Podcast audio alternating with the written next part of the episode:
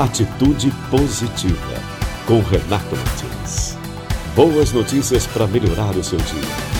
Foi durante o Congresso Gaúcho de Atualização em Pediatria, que aconteceu de modo online nesse mês de setembro, que uma campanha institucional foi apresentada para conscientizar a respeito da baixa cobertura vacinal no Brasil.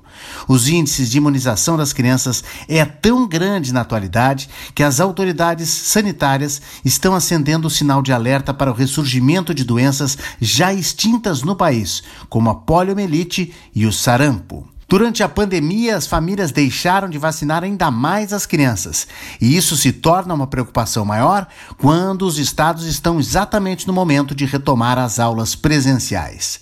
Para recém-nascidos, o mesmo problema. O índice de vacinação já vinha caindo nos últimos anos, mas a meta brasileira de vacinar de 90 a 95% de crianças até um ano não passou de 61% de janeiro a julho deste ano. A campanha é desenvolvida pela Sociedade de Pediatria do Rio Grande do Sul e optou por combater os movimentos anti-vacina. Segundo o presidente da entidade, Sérgio Luiz Amanteia, é preocupante ver algumas localidades sem alcançar 40% da cobertura vacinal. Como promotores de saúde, não podemos deixar isso acontecer, afirmou o pediatra. No início de setembro, a Sociedade Brasileira de Pediatria também já tinha solicitado ao governo federal providências urgentes para estimular a adesão às campanhas de vacinação e facilitar o acesso da população a esse serviço.